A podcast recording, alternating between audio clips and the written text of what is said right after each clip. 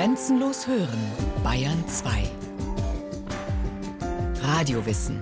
Montag bis Freitag die ganze Welt des Wissens. Kurz nach 9 Uhr und 15 Uhr. Allahu Akbar, Allahu Akbar. Einmal im Leben nach Mekka pilgern. Eine religiöse Pflicht für jeden Moslem. In die nordindische Stadt Varanasi reisen täglich tausende Hindus, um im Ganges ein religiöses Reinigungsbad zu nehmen. Und der Herr sprach zu Abraham: Geh aus deinem Vaterland und von deiner Verwandtschaft und aus deines Vaters Hause in ein Land, das ich dir zeigen will. Zum Gipfel des Taishan, dem heiligsten Berg Chinas, pilgern Daoisten ebenso wie Konfuzianer und Buddhisten. Ich bin von Rom nach Monte Cassino gepilgert mit zwei französischen Mönchen zusammen. Das war eine gute Erfahrung, auch unterwegs immer wieder aufgenommen zu werden als Pilger. Ayers Rock, der monumentale Felsen, der sich aus der Wüstenebene erhebt, ist ein uraltes Pilgerziel der Aborigines, der australischen Ureinwohner. Ob Christen, Moslems, Juden oder Buddhisten, Hinduisten oder Aborigines, gepilgert wird weltweit. In den Weltreligionen ebenso wie in vielen Natur- und Stammesreligionen. Und gepilgert wird seit Jahrtausenden. In der Hoffnung auf Heilung zogen bereits in der Antike Kranke zum Heiligtum des Äskulap in Epidaurus, einer kleinen Stadt in Griechenland. Standen schwierige Fragen an oder waren wichtige Entscheidungen zu treffen, machten sich Ratsuchende auf den Weg zum Orakel nach Delphi, dem berühmtesten Heiligtum der antiken Welt. Wie, wohin und warum pilgern Angehörige der verschiedenen Religionen? Welche Pilgerformen kennt zum Beispiel das Judentum? Schon in der Bibel findet sich eine Reihe von Berichten, die auf eine jüdische Pilgertradition schließen lassen. Das Alte Testament erzählt zum Beispiel von Abraham, der auf Anordnung Gottes seine bisherige Heimat und Familie verlässt und fortzieht zu einem Ort, den Gott ihm zeigen wird. Und auch im Neuen Testament finden sich Hinweise zum Pilgern im Judentum, erzählt der Benediktinermönch Anselm Grün. Die Juden sind jedes Jahr nach Jerusalem gepilgert zu Ostern. Jesus selber ist ja auch hingepilgert, als er zwölf Jahre alt war. Also Pilgerschaft war auch im Judentum ganz wichtig und da war eben Jerusalem die Stadt, wohin man gepilgert ist. Natürlich wissen die Juden, dass Gott überall ist und auch die Christen wissen, dass Gott überall ist. Aber es ist so ein Urbedürfnis, wenn ich wandere und dann an einem bestimmten heiligen Ort bin, dass ich da intensiver Gottes Nähe erfahren kann. Heute ist im Zusammenhang mit Großevents häufig die Rede vom Pilgern. Fans pilgern zu Popkonzerten oder Fußballspielen. Doch ursprünglich meint Pilgern nicht einfach unterwegs sein oder wandern, erklärt Anselm Grün. Pilgern hat immer eine religiöse und spirituelle Dimension. Pilgern meint einmal Auswandern aus Abhängigkeiten, aus alten Bindungen, Auswandern aus den Gefühlen der Vergangenheit, dann unterwegs sein, immer auf dem Weg sein, sich wandeln, nicht stehen bleiben. Und Pilgern heißt schon auch die Frage, was ist das Sinn meines Lebens? Immer auch, wohin denn bin ich unterwegs? Das Wort Pilger kommt ja von Peregrinus, der in der Fremde ist. Und anders als die Wallfahrt, die zu einem Ort in überschaubarer Nähe führt, reist der Pilger in die ferne Fremde. Die ist für den heutigen Pilger dank Internet und Reiseführern längst nicht mehr fremd und unbekannt. Zudem ermöglichen die modernen Kommunikationsmittel den ständigen Kontakt mit Familie und Freunden. Und während man früher das Pilgerziel erst nach monatelanger, strapaziöser und gefahrvoller Reise erreichte, verkürzen und erleichtern heute Verkehrsmittel wie Auto, Bahn oder Flugzeug die Reise. Wurde dem Pilger im Mittelalter noch dringlich geraten, ein Testament vor seiner Abreise zu machen, muss heute kein Pilger mehr mit Wegelagerern und Räubern rechnen und um Leib und Leben fürchten. Bestimmte Vorschriften sind jedoch je nach Religion zu beachten. Wer sich als Moslem zur wichtigsten Pilgerreise im Islam aufmacht, und sie ist eine religiöse Pflicht für jeden Gläubigen, für den gibt es genaue Regeln. Die Hajj, so der arabische Begriff, kann man nur im zwölften Monat des islamischen Jahres durchführen. Nicht-Moslems ist die Teilnahme an der Hajj nicht erlaubt und Frauen dürfen sie nur in Begleitung eines männlichen Verwandten machen. Der Pilger muss zudem gesund sein und sich die Pilgerfahrt finanziell leisten können. Das heißt, er darf sich nicht wegen der Pilgerreise verschulden.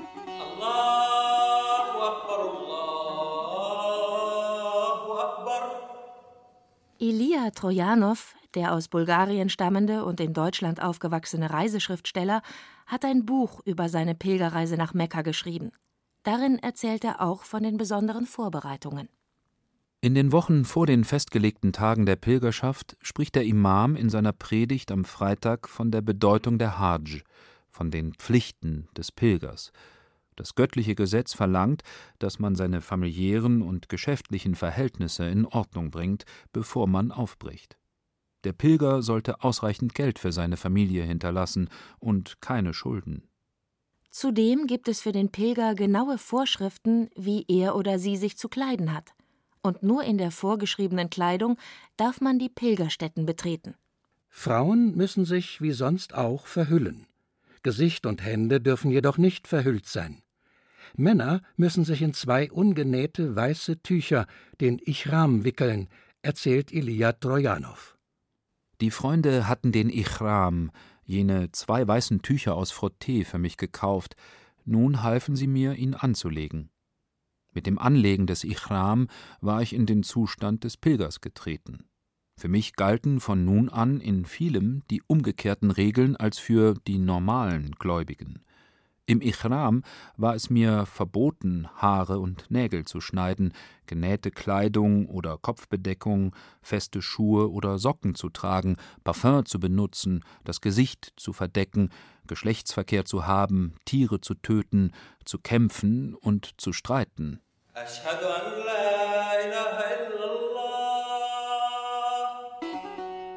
Was man wann und wie während der mehrtägigen Hajj zu tun hat, ist genau festgelegt.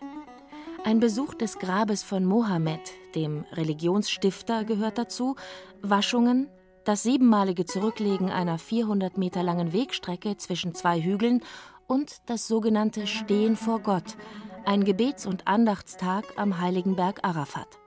Um mich herum widmeten sich alle der schweigsamen Innenschau. Es war völlig still bei dieser Kontemplation der vielen.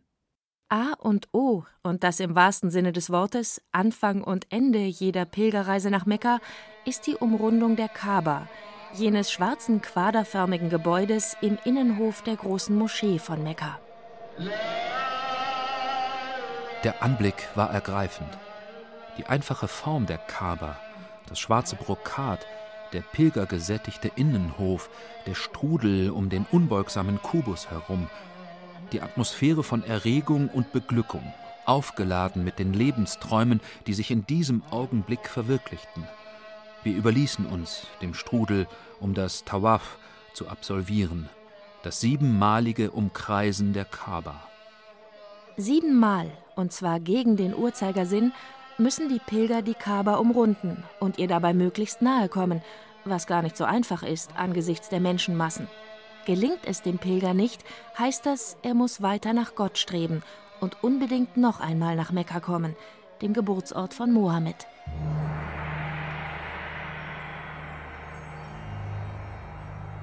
Ein Heiligtum zu umrunden ist ein Pilgerritual, das man in vielen Religionen findet.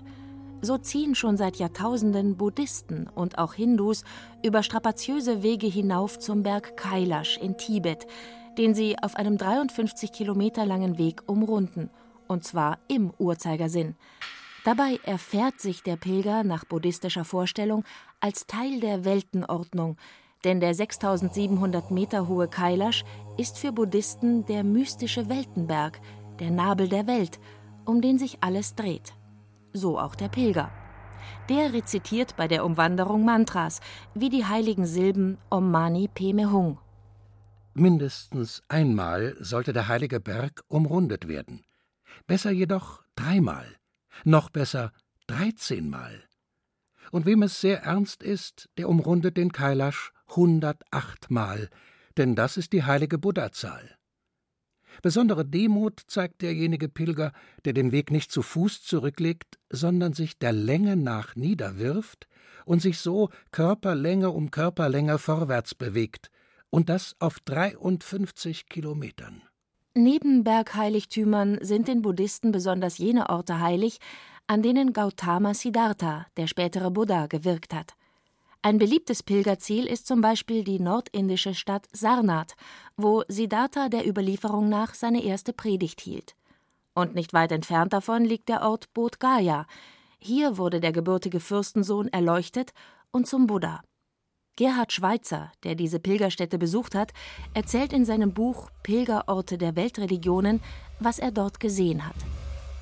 Zu Hunderten umrundeten die Gläubigen singend den Tempel im Uhrzeigersinn, den Rundgang vielfach wiederholend, immer mit Verbeugungen vor dem Bodybaum. Unter dem Baum saßen etwa 30 Mönche in weinroten Roben. Sie skandierten rhythmische Gebete, schlugen Zimbeln, Schellen, Trommeln. Zwei der Mönche stießen zeitweise in Langhörner, die auf dem Boden lagen.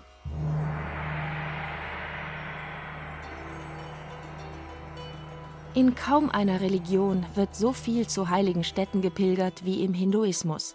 Ständig sind in Indien Gläubige unterwegs zu einem Tempel, einem heiligen Berg oder zum Ganges. Der zweitgrößte Fluss Indiens, auch liebevoll Mutter Ganges genannt, ist für Hindus einer der wichtigsten spirituellen Orte. Er verkörpert nach hinduistischem Glauben die Göttin Ganga und diese symbolisiert Reinheit. Deshalb tauchen Pilger zur spirituellen Reinigung ins Gangeswasser, unabhängig davon, wie verschmutzt der Fluss heute ist und alles andere als rein. Auch nach Varanasi, dem früheren Benares, strömen täglich bis zu 10.000 Pilger. Nicht wenige kommen, um an diesem heiligen Ort zu sterben. Für die meisten geht es jedoch darum, in Varanasi wie einst Gott Shiva ein reinigendes Bad im Ganges zu nehmen – Gerhard Schweitzer hat dieses Ritual beobachtet und beschrieben. Die Männer meist in weißen Gewändern, die Frauen in bunten Saris. Rufend und singend strömen sie über die Ufertreppen hinab. Das unbebaute Ufer auf der anderen Seite des Flusses liegt noch bleigrau im Morgennebel. Dort steigt scharf umrissen die rote Scheibe der Sonne auf und lässt das Wasser leuchten. Dies ist der Augenblick, in dem an den kilometerlangen Ghats, den Treppen zum Ganges, tausende Männer und Frauen in den Fluss steigen, kurz untertauchen und sich dann betend der Sonne im Osten zuwenden. Jerusalem, die seit Jahrhunderten umkämpfte Stadt, ist spirituelles Zentrum für drei Weltreligionen. Seit mehr als 3000 Jahren reisen Juden in die heilige Stadt. Der Tempel, das einstige jüdische Pilgerziel, das auch Jesus mit seinen Eltern besuchte, wurde bereits im Jahr 70 nach Christus zerstört. Geblieben ist die Klagemauer, an der jüdische Pilger sich bis heute zum Gebet versammeln und ihre Wünsche und Bitten hinterlassen, auf kleinen Zetteln, die sie in die Mauerritzen stecken.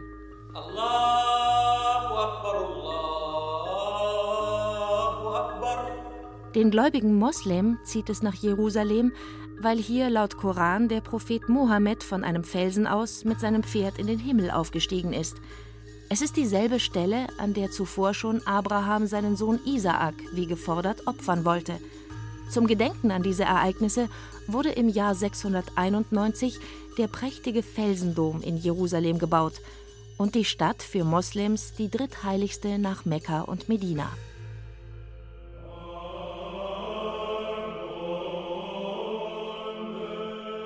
Für die Christen ist Jerusalem nicht nur der älteste, sondern auch der wichtigste Pilgerort. Bereits ab dem zweiten Jahrhundert reisten Gläubige von weit her in die Stadt, in der Jesus gelebt und gewirkt hatte, in der er verurteilt und gekreuzigt wurde. Anfangs übernahm man jüdische Bräuche wie den Tempelbesuch. Heute ziehen christliche Pilger betend und singend oder auch schweigend zu verschiedenen Pilgerstationen in der Stadt. Zum Gedenken an den Leidensweg pilgert man zum Beispiel auf der Via Dolorosa, dem Kreuzweg, bis hinauf zum Felsen Golgatha, dem Ort, an dem Jesus gekreuzigt wurde. Außer Jerusalem gibt es für Christen noch eine Vielzahl anderer Pilgerziele. Es sind Orte, an denen Maria oder Heilige wie Franz von Assisi oder der Apostel Jakobus verehrt werden.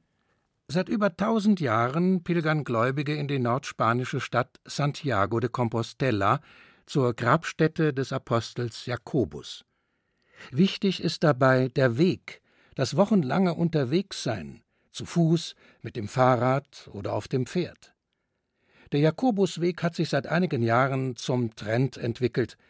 Aus den unterschiedlichsten Gründen sind Christen ebenso wie Nichtchristen unterwegs nach Santiago de Compostela, dem drittwichtigsten Pilgerziel der Christen. Und zum zweitwichtigsten Pilgerziel führen, einem Sprichwort zufolge, alle Wege nach Rom.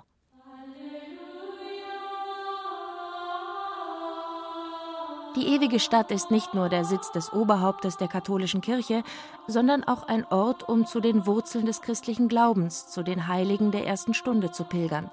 Dazu gehören die Grabstätten von zwei Aposteln, die für die Entstehung des Christentums von zentraler Bedeutung sind. Du bist Petrus, und auf diesen Felsen werde ich meine Kirche bauen. Ob Jesus seinen Jünger Petrus tatsächlich auserwählt hat, das Fundament seiner Kirche zu sein, ist umstritten. Tatsache jedoch ist, dass sich über seinem Grab die größte Kirche der Christenheit erhebt, der Petersdom, Zentrum und Wahrzeichen des Katholizismus. Das Grab von Paulus, einem römischen Staatsbürger, der vom Christenverfolger zum Verkünder des christlichen Glaubens wurde und ohne dessen Engagement sich die Lehre Jesu nicht als Weltreligion etabliert hätte, befindet sich ebenfalls in einer Kirche in Rom.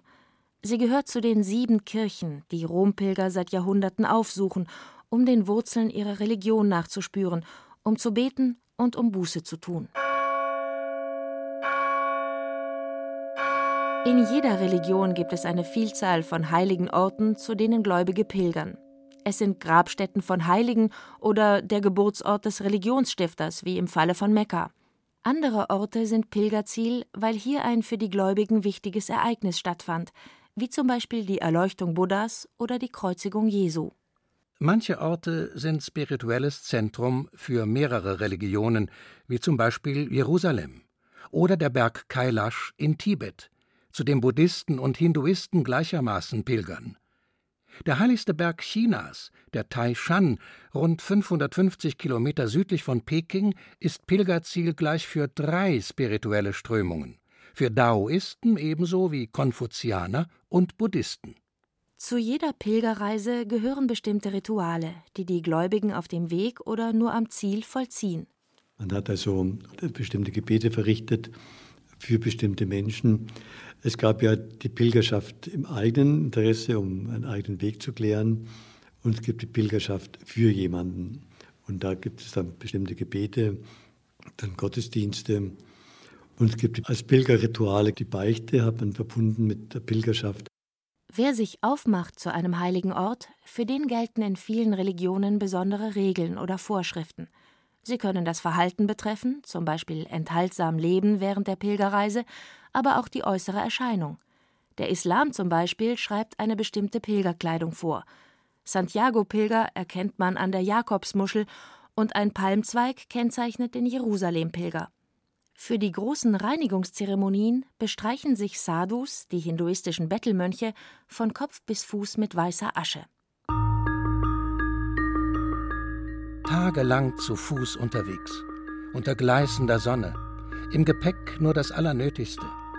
Schweißtreibend und kräftezehrend über steile Treppen oder schmale Pfade zum Berggipfel hinauf, übernachten in Massenunterkünften, Wind und Wetter ausgesetzt, auf bloßen Knien rutschend über Stock und Stein dem Pilgerziel entgegen. Warum setzen sich Pilger solchen körperlichen und zuweilen auch seelischen Herausforderungen und Härten aus? Warum tun sie sich das an? Man pilgert zu einem heiligen Ort, um Gott, einer Gottheit, einem Heiligen zu danken, für eine lebenswichtige Hilfe, für eine Gesundung. Man bittet um Heilung, die eigene oder die eines anderen, um spirituelles Wachstum.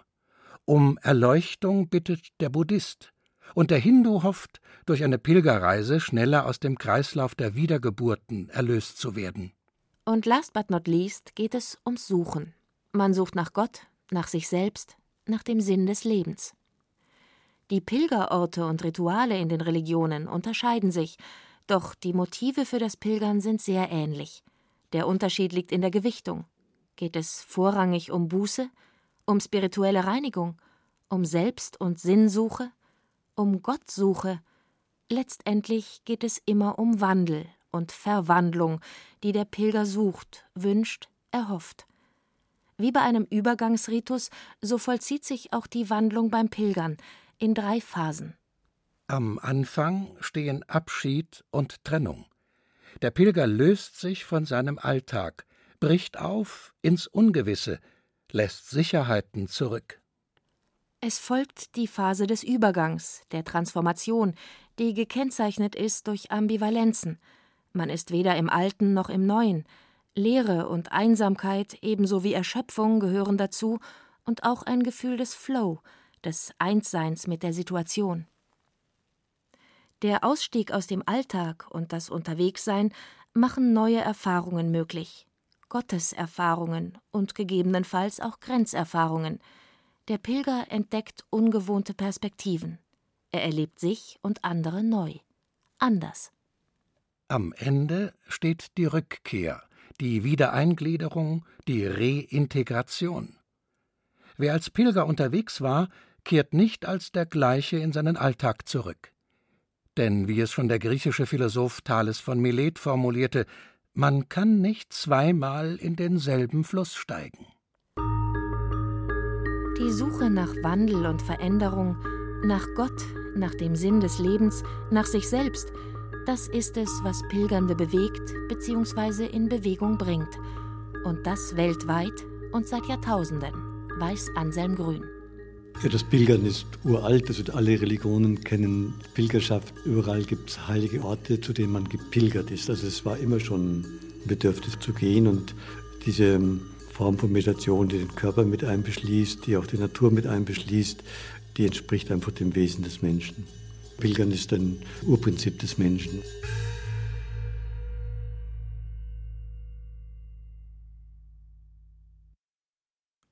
Sie hörten Unterwegs zu heiligen Orten.